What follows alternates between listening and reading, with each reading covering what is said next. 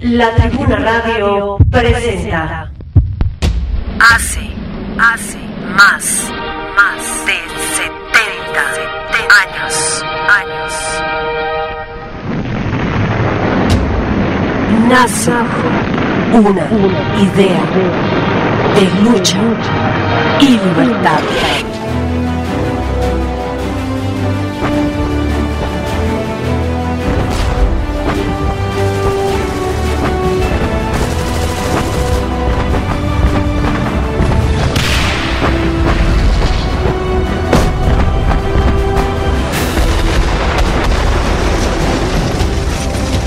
La otra cara de la Segunda Guerra Mundial.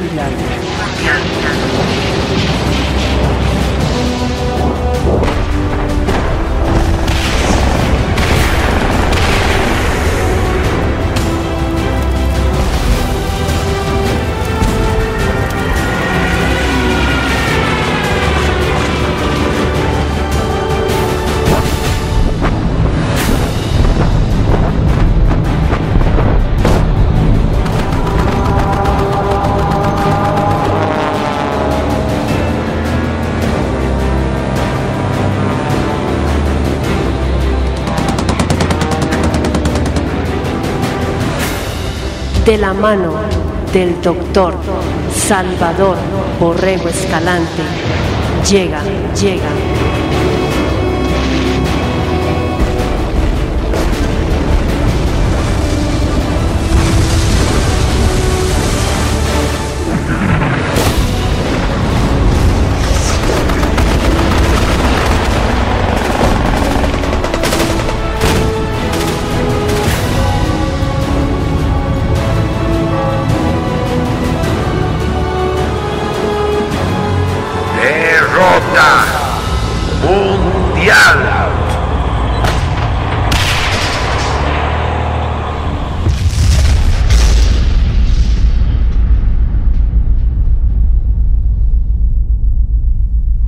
Derrota mundial.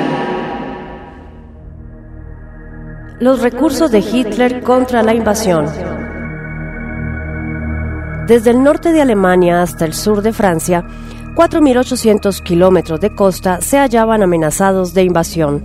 Los atacantes podían escoger diversos puntos para aplicar el golpe y era humanamente imposible erigir una muralla impenetrable.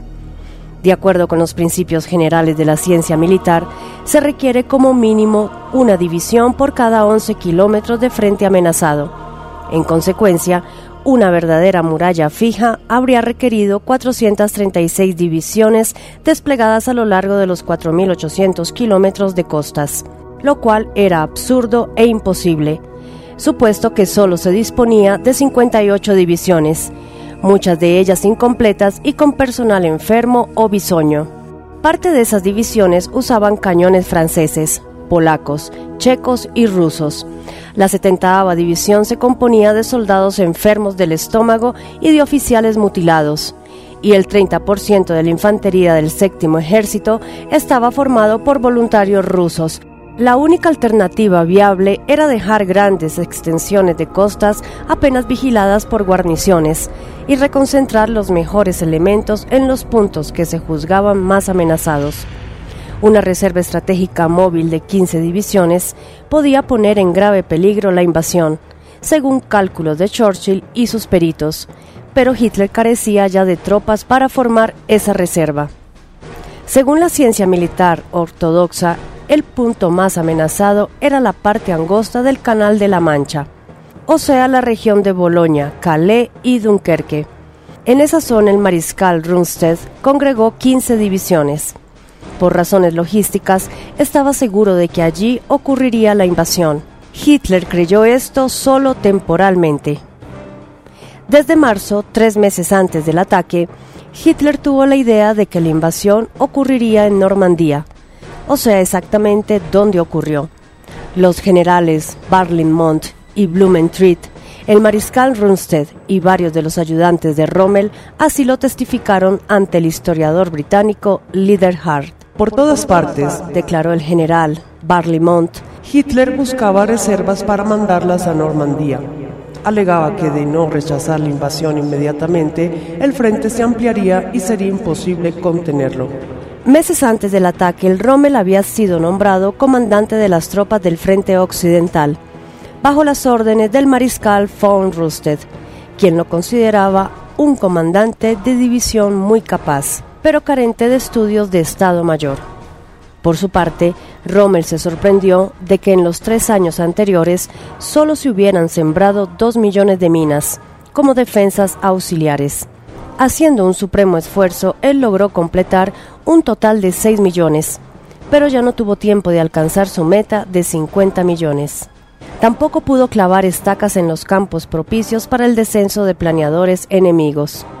De ese descuido en la defensa parece responsable von Rosted, de quien el general von Geyer Spevenburg, comandante del grupo Panzer de Occidente, declaró que era un caballero sabio y diestro, pero que en 1944 ya estaba avejentado y padecía de resignación psíquica. El general Gunther Blumentritt agrega que von Rüsted sustentó siempre la opinión de que la guerra estaba perdida desde el comienzo. Todo su Estado Mayor conocía esta manera de pensar, lo cual ciertamente no era nada favorable para la eficacia de su tarea. Rommel se sorprendió también de que se careciera totalmente de informes acerca de los preparativos aliados de invasión. La tarea de averiguar algo acerca de esos preparativos había estado en manos del almirante Canaris, quien al ser removido por su aparente ineficacia, dejó en ese puesto clave a su cómplice, el coronel de Estado Mayor Gerd Hansen. La traición seguía su curso. Fue hasta la víspera de la invasión cuando se tuvo un indicio de que iba a empezar, porque fue interceptado un mensaje aliado, en clave, alertando al movimiento de resistencia en Francia. Los generales von Geyer y Guderian querían concentrar las fuerzas móviles blindadas que eran el núcleo de la defensa contra la invasión, a considerable distancia de la costa. Rommel alegaba que la aviación aliada las inmovilizaría y las quebrantaría antes de que participaran en la lucha, y quería que la costa fuera la principal línea de concentración y de combate. Hitler coincidía en esto con Rommel, pero Rommel no coincidía con Hitler en cuanto al punto probable de invasión. Mientras el Führer veía hacia Normandía, Rommel tenía fijos los ojos bastante más al norte, en la parte angosta del Canal de la Mancha, lo mismo que von Rosted, que Jodl y que el general von Salmuch, jefe del quinceavo ejército. Von Kluge decía que Rommel era osado, pero que ante los reveses se volvía mentalmente inestable. El alto mando lo consideraba un táctico excelente, pero no un estratega. El general Geyer insistía en que los tanques no debían dispersarse en las costas como barricada, sino concentrarse bastante atrás para acudir al punto peligroso, pero Hitler alegó que no quería interferir la táctica de Rommel. Y en estas circunstancias, nada satisfactorias para la defensa, ocurrió la apertura del nuevo frente, ya demasiado tarde, Rommel reconoció que había sido un error dispersar los tanques cerca de la costa, según dice el general Geyer. Para colmo, en el momento de la invasión, Rommel se hallaba celebrando un bautizo y no estaba en su puesto de mando. Esa misma noche, una célula encabezada por el escritor Ernest Junger había reunido en una velada a varios oficiales del Estado Mayor del Grupo de Ejércitos B, para seducirlos hacia un plan de conspiración contra Hitler, a la vez que el jefe del séptimo ejército y otros comandantes se trasladaban a Rennes para un ejercicio de cuadros. Entretanto, la invasión se iniciaba. En el cuartel general de Hitler hubo un respiro de alivio, pues al fin se había disipado la gran incógnita. Eva Braun refiere ese momento. Cuando anunciaron el comienzo de la invasión, yo estaba en el cuartel general me sentí aterrada, pero bien pronto noté que todos parecían aliviados. Él, Hitler, dijo, por fin sabemos dónde se produce la operación. Hitler me mandó inmediatamente a casa. En realidad quería que fuese a Suiza o Suecia. Quiero quedarme en Alemania. Y como él está dispuesto a mantenerse hasta el fin, que suceda lo que suceda. En los 320 kilómetros de la costa de Normandía, donde se produjo el ataque aliado, había solo cuatro divisiones fijas de defensa costera y dos divisiones móviles de reserva. o sean las SS Panzer II, Das Reich, y la primera Liebstandarte Adolfo Hitler, que llevaron el peso del primer impacto. Luego llegaron precipitadamente la novena Hohenstaufen y la décima Frundsberg, que habían sido retiradas poco antes del frente ruso. La ausencia temporal de los mandos ocasionó que se perdieran valiosísimas horas en enviar de la región de París a la costa de invasión a la 21 División Blindada, a la LER y a la 12 SS de carros de combate, Hitlerjugend. Hubiera sido de grandes consecuencias su participación en el combate, ocho horas antes, en el sector donde embestían 14 divisiones británicas y cinco canadienses. El acierto de Hitler para prever el punto de la invasión no fue explotado al máximo por sus generales. Parecía que la tan ridiculizada intuición del Führer, dice Hart, estaba más cerca de la marca que los cálculos de los hábiles soldados profesionales. Aunque Hitler había previsto que la invasión sería por Normandía, luego aceptó el punto de vista de von Rosted y de Rommel de tal manera que accedió a inmovilizar 15 divisiones de primera clase en la región más angosta del Canal de la Mancha. Cuando finalmente fueron llevadas a Normandía ya era demasiado tarde. Y nuevamente en horas críticas iba a surgir la vieja pugna entre Hitler, que solo había sido cabo en la Primera Guerra, y muchos de los viejos generales académicos, quienes se sentían celosos de que les diera directivas en la ciencia de la guerra que seguía siendo también un arte cuyo secreto se escabulle de las manos del científico. Esta decisión interior del alto mando fue otro factor que contribuyó incalculablemente al desplome de Alemania. Así ocurrió la paradójica situación de que mientras Hitler acertaba en prever la invasión por el punto donde iba a llegar y mientras las tropas iban a lanzarse fanáticamente contra la luz de fuego de un enemigo superior en número y en elementos de combate, muchos generales manejaban con una mano el frente y con la otra se aliaban a la vieja y vasta conspiración para derrocar al Führer.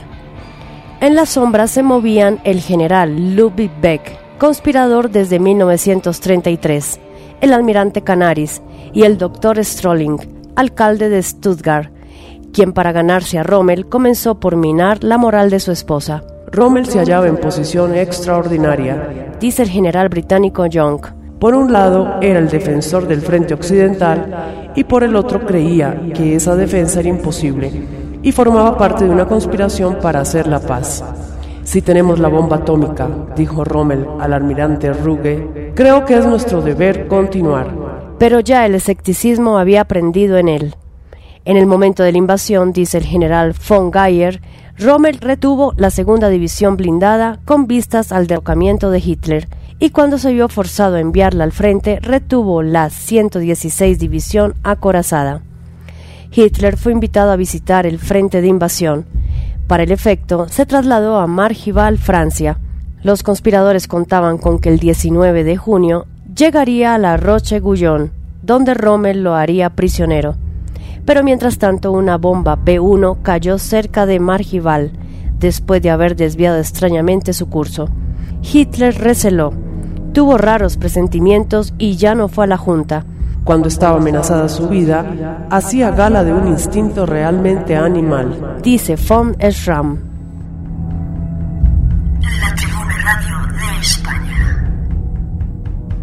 El 13 de marzo de 1943 ya había fallado otro atentado cuando el general Treshko manda colocar una bomba de tiempo en el avión de Hitler durante una visita que éste hizo al frente de Smolensk. La bomba no estalló. Por otra parte, los bombardeos, la traición de Italia en 1943, la escasez de materias primas y el movimiento de resistencia demoraron en varias ocasiones el proceso de fabricación en serie de las diversas armas que ya estaban concluidas y probadas. La B1 llegó con algunas semanas de atraso al momento crítico en que podría haber rendido el máximo resultado. De 100 a 150 bombas de este tipo comenzaron a ser lanzadas diariamente sobre Inglaterra a partir del 13 de junio, desde 607 rampas situadas en la costa de Francia y de Bélgica. Pero ya una semana antes las fuerzas aliadas habían desembarcado en Normandía. Como la B-1 no era suficientemente precisa, no podía usarse sobre la zona de invasión. En cambio, hubiera sido de valor táctico y de enorme valor psicológico si hubiera podido lanzarse poco antes sobre las concentraciones de tropas del sur de Inglaterra. Esa oportunidad se había perdido por escasísimo margen. Sin embargo, la B2, mucho más precisa, devastadora e invulnerable que la B1, estaba siendo ya producida en serie, y asimismo se hallaban en vías de quedar listas otras armas que podían desquiciar el sistema de abastecimientos militares y violentar al pueblo inglés para que forzara a su gobierno a aceptar la paz. Por otra parte, una pila atómica había sido concluida en Heiderloch y se trabajaba febrilmente en el mecanismo de detonación. Precisamente por todo esto, Hitler se empeñaba en prolongar la resistencia para dar tiempo a que esas y otras armas pudieran entrar en acción. Entre tanto, numerosos generales no compartían esas esperanzas, y la conjura, años atrás iniciada, estalló el 20 de julio 1944, cuando el aristócrata coronel conde von Stauffenberg, jefe del Estado Mayor del Ejército del Interior, colocó una bomba debajo del escritorio de Hitler en su cuartel general. La explosión mató inmediatamente al taquígrafo Berger, que se hallaba sentado frente a Hitler. El general Korten, al lado de Hitler, murió poco después con las dos piernas voladas. El coronel Brandt y el coronel Esmund perecieron días más tarde a consecuencia de las heridas. Hitler resultó con un brazo lesionado, que posteriormente le quedó casi paralítico, y con el tímpano derecho dañado. Von Stauffenberg divisó saltar en pedazos la sala de conferencias, dio por muerto a Hitler y poco después fue a comunicárselo por teléfono al almirante Canaris. Las líneas telefónicas se hallaban ya censuradas y hasta entonces la Gestapo comprobó la traición que tan diestramente había desempeñado Canaris, jefe del servicio militar de contraespionaje desde antes de la guerra. En su casa se le descubrieron documentos que comprobaban plenamente su culpabilidad y la de otros muchos cómplices, y después de nueve meses de prisión se le ejecutó. Dos años antes se había salvado mediante el asesinato de Heydrich. El mismo día del atentado, el coronel von Stauffenberg fue detenido. Por unos momentos, el general Olbrich trató de seguir adelante con el plan Valkyria de conspiración, pero su cómplice, el general Fromm, comandante del ejército del interior, volvió a titubear y consideró que ya no era posible. Von Hase insistió en la conjura y ordenó al comandante Remmer que con su regimiento de vigilancia de Berlín sitiara todos los ministerios. Pero para entonces ya el ministro Goebbels se había percatado de la situación. Dio la voz de alarma a la división SS Standarte Adolfo Hitler y llamó a su despacho al comandante Remmer. Luego puso a este en comunicación telefónica con Hitler para que se cerciorara de que estaba vivo. Al escuchar Remmer la voz del Führer, le profesó su lealtad y recibió órdenes de volverse contra los conspiradores, que se quedaron sin tropas que los secundaran. Entonces el general Fromm quiso cubrir su culpabilidad y mandó fusilar precipitadamente a von Stauffenberg y a Olbrich. Al mismo tiempo le dijo al general Ludwig Beck, pretendido sucesor Hitler, que se suicidara. Beck se vio perdido después de 11 años de conspiración. Se hizo un disparo y erró el tiro. Se hizo otro disparo y solo se causó una herida leve. Entonces el general Fromm ordenó a uno de sus ayudantes que lo rematara. A continuación, el propio Fromm no pudo borrar su participación en el complot y fue ejecutado. Otro de los conjurados, el mariscal von Wisleben, comenzó a dar órdenes como jefe de la Wehrmacht, pero no tardó en ser detenido y fusilado. Igual suerte corrieron los generales Paul von Hase, comandante de Berlín, y Helmut Stief, jefe de la sección de organización del Estado Mayor del Ejército. El general Erich Hoffner, a quien el exbanquero Shahad había alentado a la conspiración, también fue fusilado. El general Liedemann, asimismo alentado por Shahad, se suicidó después de ser capturado. El propio Shahad fue detenido, pero no se encontró ninguna prueba contra él. Los documentos comprometedores los había enterrado en el jardín de su casa. Aún vive y tiene un banco. La vasta trama iba descubriéndose por las declaraciones de algunos reos o por los documentos capturados. Los generales Wagner y von Treschko se suicidaron cuando iban a ser detenidos. El general von Stoennagel, comandante de la guarnición alemana de Francia, detuvo a los jefes de la Gestapo y de las SS, tropas selectas de Hitler, que se hallaban en París. Luego fue a entrevistarse con el mariscal von Kluge, comandante del Frente Occidental, de quien esperaba que se uniera a la conspiración. Pero von Kluge ya había recibido noticias de que Hitler vivía y le repuso a von Stoennagel. Considérese relevado de su cargo Vístase de paisano y desaparezca usted. Sin embargo, Stoegnagel regresó a París. Estuvo vacilante algunas horas y por fin puso en libertad a los detenidos, a quienes había pensado fusilar a la mañana siguiente. Más tarde fue llamado a Berlín para que informara de su extraña conducta. Durante el viaje se detuvo en los campos de Verdun, donde había combatido en la Primera Guerra Mundial y se dio un tiro, pero sobrevivió quedó ciego y días después fue ejecutado. En la conspiración figuraban 150 miembros del Estado Mayor General, allegados a sus antiguos jefes, los generales Ludwig Beck y Franz Halder. Algunos de ellos, como el general Trenchko y el coronel Stauffenberg, pensaban en matar a Hitler desde los días en que la guerra parecía ganada por Alemania, al ser derrotada Francia. Al parecer, el mariscal von Kluge, comandante del Frente Occidental contra la invasión, tuvo momentos de duda, pero al fin decidió no unirse a los conjurados. Confidencialmente refirió que desde 1943 lo habían visitado en Smolensk, Rusia, unos emisarios de los conspiradores General Beck y Mariscal Wisleben. En realidad, dijo después del fallido atentado, Hubiésemos debido dar parte de lo que se planeaba desde entonces, pero ¿quién hace una cosa así? Quebrantado por esos acontecimientos, von Kluge trató inútilmente de realizar un plan de Hitler para cortar los abastecimientos de las fuerzas aliadas de invasión. Luego recayeron sospechas sobre él, y se le ordenó que entregara el mando al mariscal Model. Decepcionado, von Kluge escribió una carta a Hitler y luego se envenenó con cianuro. No puedo resistir, le decía, el reproche de que he sellado la suerte del Occidente a través de medidas defectuosas y no tengo medios con que defenderme a mí mismo. Saqué una conclusión de todo esto y me estoy despachando hacia donde ya se encuentran miles de mis camaradas. No le he tenido miedo a la muerte.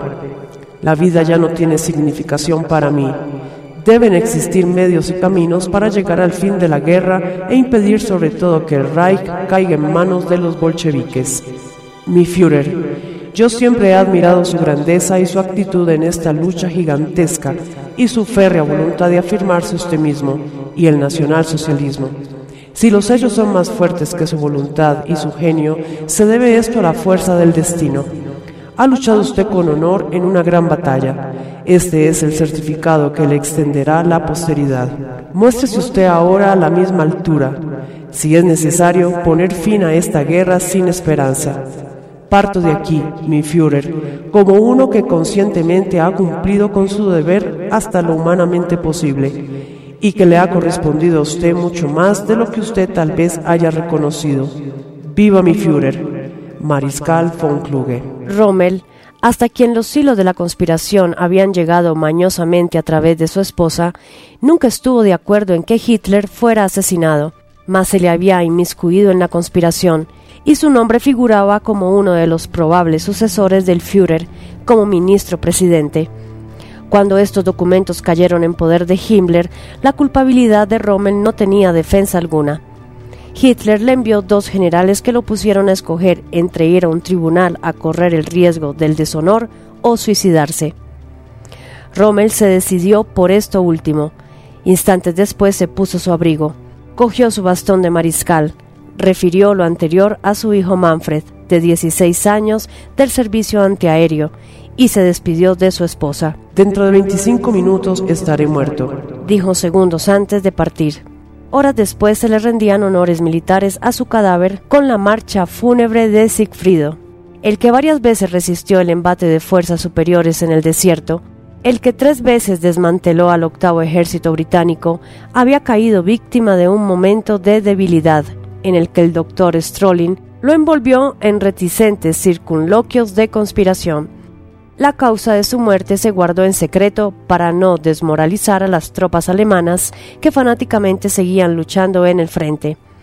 En momentos en que el frente reclamaba toda la atención del alto mando, Hitler tuvo que realizar una reorganización general y reiteró, No retrocederé en la lucha. Cualesquiera que sean los golpes que nos dé el destino, yo estaré siempre en mi lugar para mantener en alto la bandera.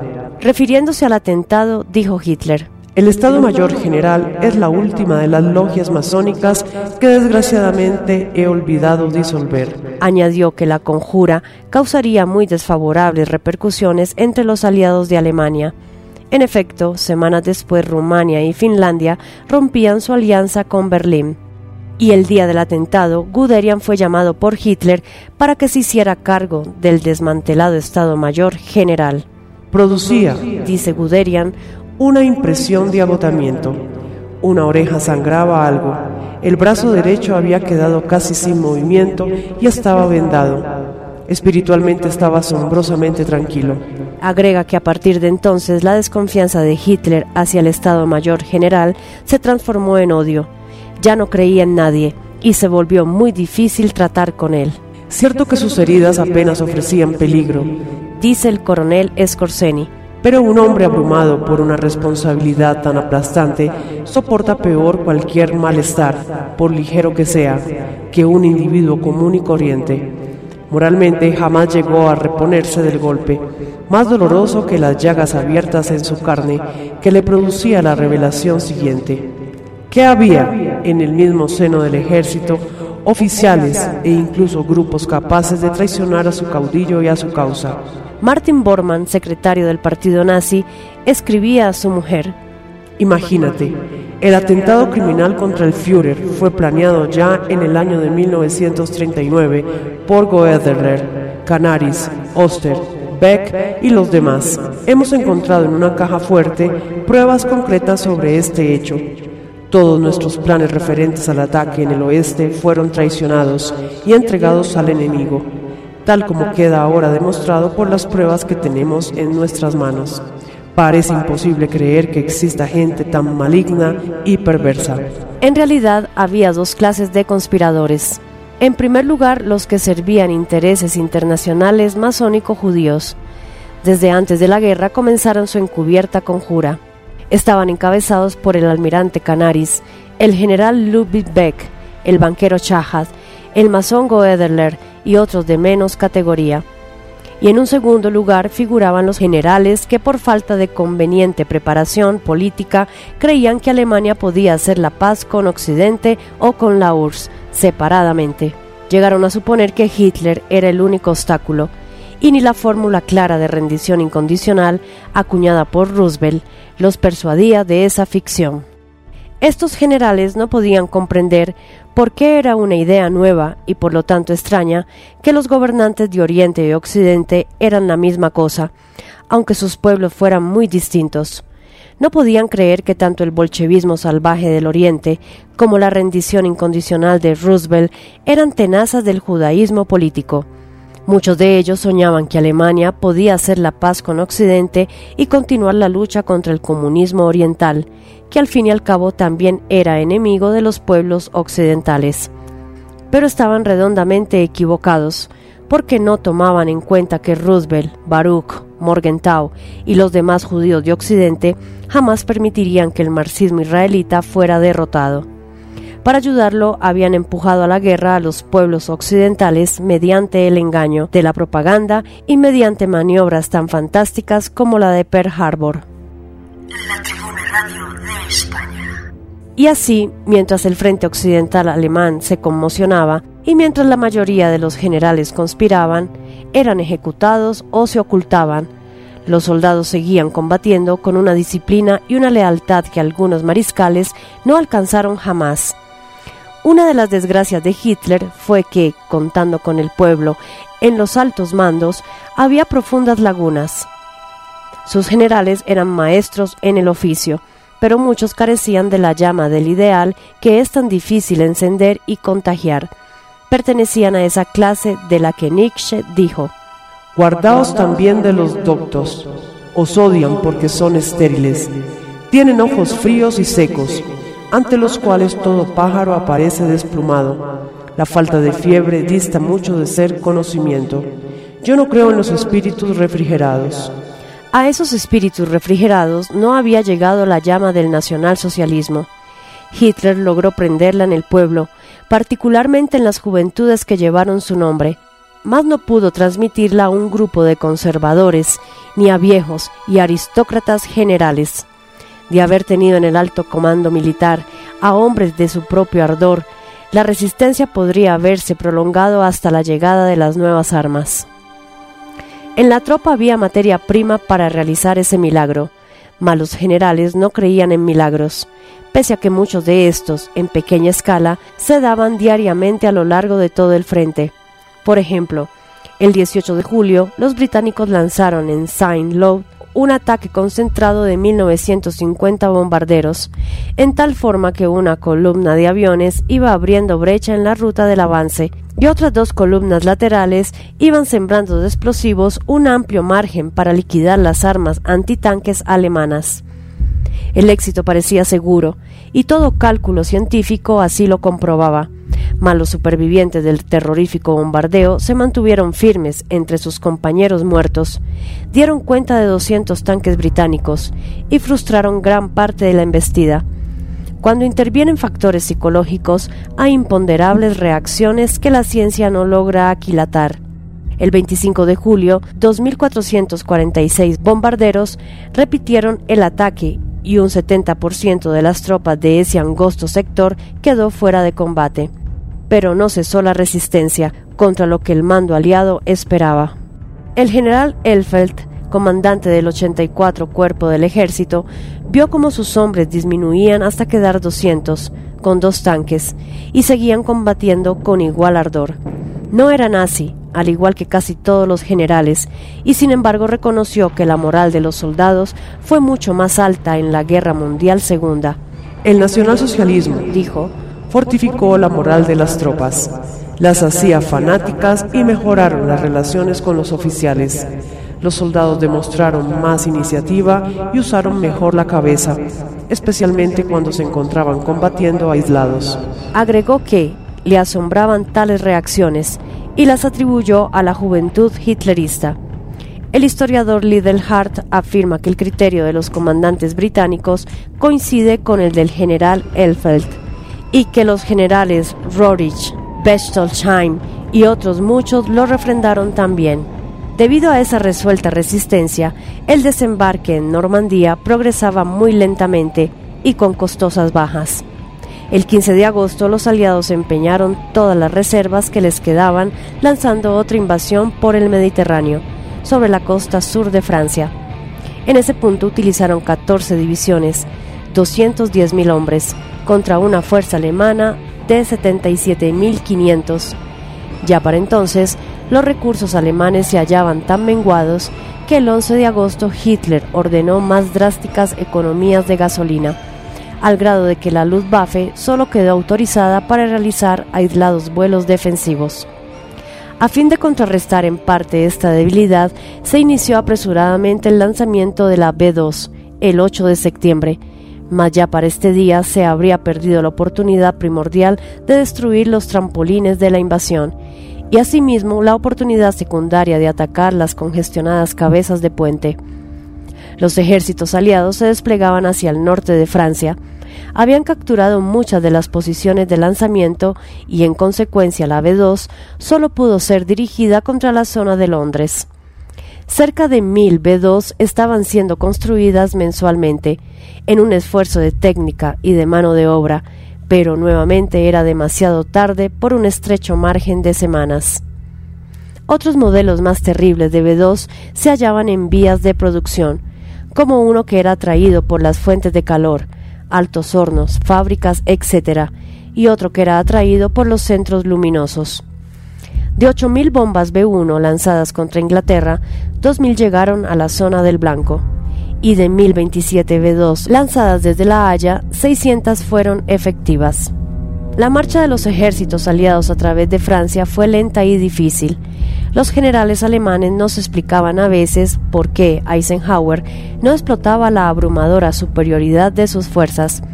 El séptimo ejército alemán, al mando del general von Gerdorf, estuvo a punto de ser copado y destruido totalmente en Falais por los efectivos de dos y medio ejércitos aliados, pero al costo de 10.000 muertos y 40.000 desaparecidos logró escapar, auxiliado por la novena división SS Hohenstaufen.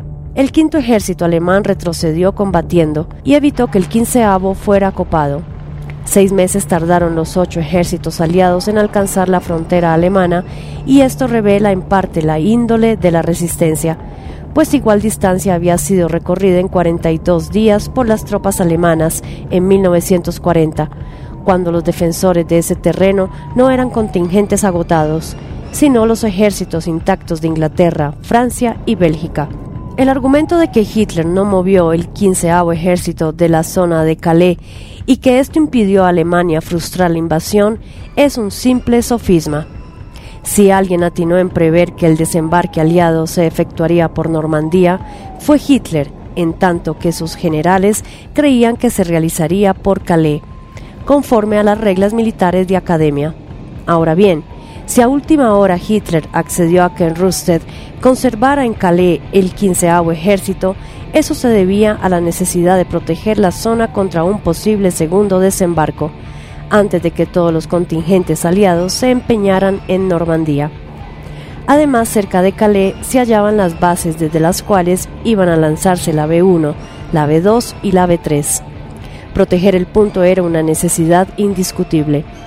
El historiador inglés Liddell Hart reconoce que abandonar las bases de la B1 y la B2 podía haber evitado descalabros a los alemanes en Normandía, pero eso hubiera significado abandonar toda posibilidad de victoria y simplemente buscar un final más ordenado conforme a los principios clásicos de la estrategia. El colapso final de los alemanes, concluye, aparece menos sorprendente que el hecho de que se haya podido detener a los invasores por tanto tiempo.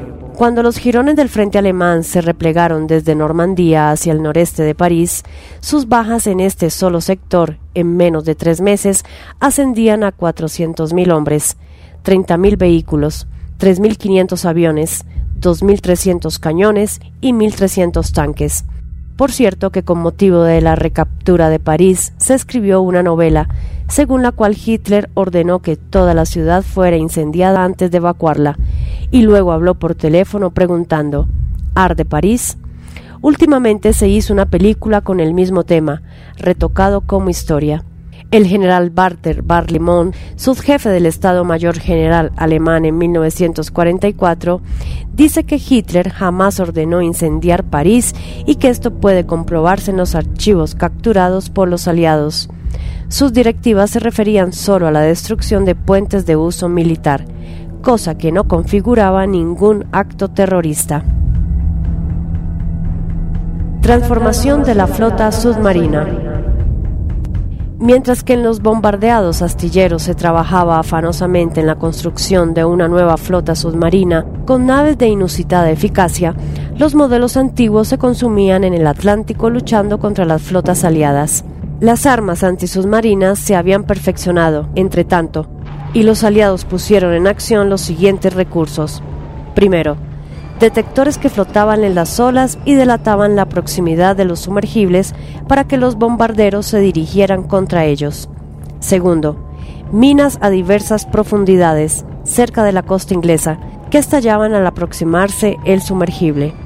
Tercero, cargas de profundidad más potentes, cuya explosión podía causar graves daños a 50 metros de distancia. Cuarto, boyas acústicas que emitían ruidos de hélices y ondas de detectores para que los submarinos creyeran que se aproximaban muchos barcos, esto como guerra de nervios. Todo esto a la vez que 1.500 aviones y 3.000 embarcaciones continuaban a caza de sumergibles. Las pérdidas de submarinos alemanes fueron en 1944 más altas que el año anterior. Definitivamente había pasado ya la época de las naves lentas bajo el agua que en poco tiempo necesitaban subir a la superficie para que trabajaran sus motores diésel y se volvieran a cargar sus acumuladores eléctricos. La batalla del Atlántico se volvió tan difícil para los sumergibles que en abril se dio el siguiente hecho. El U-66 del subcapitán Seehausen buscaba al petrolero submarino U-488 para ser abastecido, pero en ese momento este era bombardeado y hundido. El mando naval ordenó entonces al U-515 del comandante Henke que acudiera a darle petróleo al U-66, pero en el camino fue destrozado por otro bombardeo cerca de las Islas Azores. Luego se radiaron órdenes al U-68 del capitán Lausemis a fin de que diera petróleo al U-66, pero Lausemis ya no contestaba. Por último, se hizo contacto con el U-188 del comandante Louden, a efecto de que auxiliara al submarino sin combustible del subcapitán Seehausen, pero para entonces este ya había sido hundido por el enemigo. Entretanto, el comandante Henke del U-515, hundido cerca de las Azores, portador de la Cruz de Hierro y de las hojas de encina, fue hecho prisionero y luego ejecutado, bajo la acusación de haber intentado fugarse. Inexorablemente iba descendiendo el número de barcos aliados hundidos y aumentando el de submarinos que no regresaban. Para agravar las cosas, la invasión aliada de Francia privó a la flota submarina de sus bases en el Golfo de Vizcaya y en el Canal de la Mancha, y la obligó a retroceder a los lejanos puertos alemanes. Algunos tipos de sumergibles unipersonales de corto radio de acción ya no pudieron ponerse en servicio. La invasión aliada de Francia se realizó con poderosísima escolta y Donix pidió a sus hombres que corrieran los más graves riesgos, pero que trataran de hundir naves de desembarco. El submarino que contribuye a aumentar las pérdidas del enemigo en el desembarco ha cumplido su misión más alta y justificado su existencia, aunque él también haya de quedarse allí. Y en efecto, de 45 sumergibles empeñados en esa desigual batalla en las costas francesas, se perdieron 20, a cambio de la destrucción de 21 barcos aliados. Según el instructivo de la aviación americana, cada nave de desembarco podía llevar en promedio 14 tanques, 3 obuses, 42 cañones, 8 carros de combate, 18 ametralladoras pesadas, 142 toneladas de refacciones, 670 toneladas de víveres y 33 recipientes de gasolina.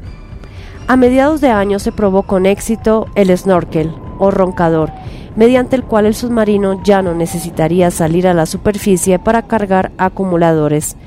Premiosamente se comenzó a instalar este roncador o pulmón acuático en los sumergibles que regresaban, y se le agregó una capa de caucho espumoso que absorbía los rayos detectores enemigos y un receptor que brindaba al submarino, durante la carga de la batería, la seguridad de bajar a gran profundidad antes de que se acercara el enemigo. Un nuevo torpedo acústico que seguía los barcos por el ruido de sus hélices comenzó a probarse y hundió muchas corbetas y destructores de escolta. Con estos adelantos se vio desde luego que se reducían vertiginosamente las pérdidas de sumergibles. La aporreada arma de Donix estaba ya resucitando. Y algo más decisivo, o sea, la renovación total de la flota submarina, estaba realizándose penosa y angustiosamente en los bombardeados astilleros. En medio de ruinas, en túneles o en refugios subterráneos, la organización del ministro Speer empezó anhelosamente en mayo de 1944 la construcción de los nuevos sumergibles tipo 21, 23 y 26.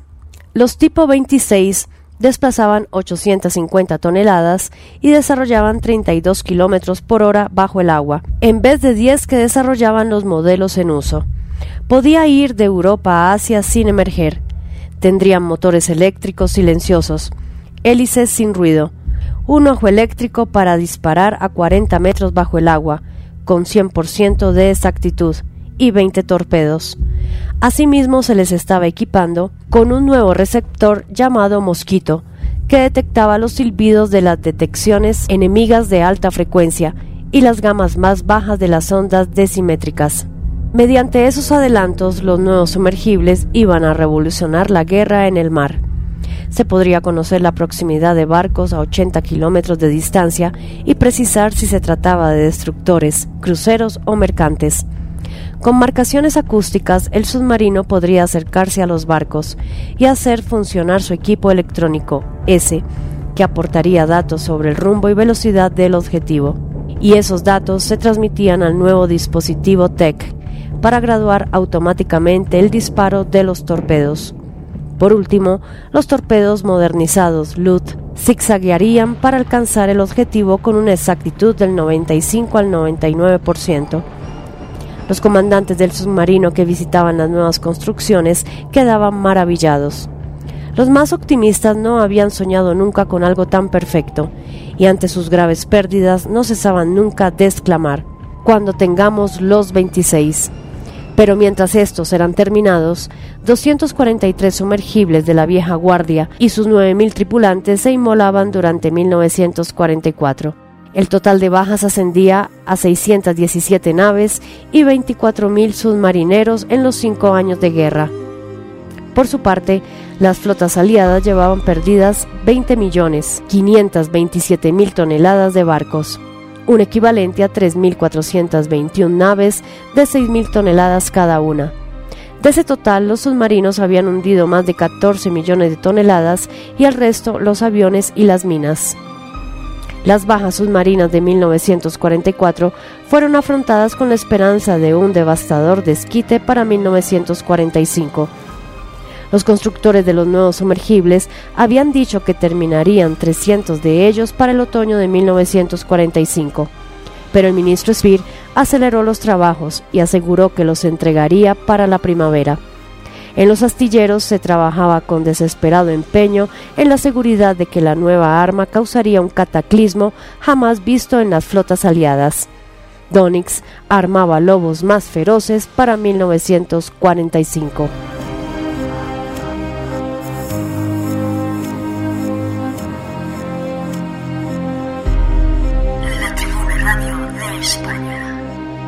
La la voz la.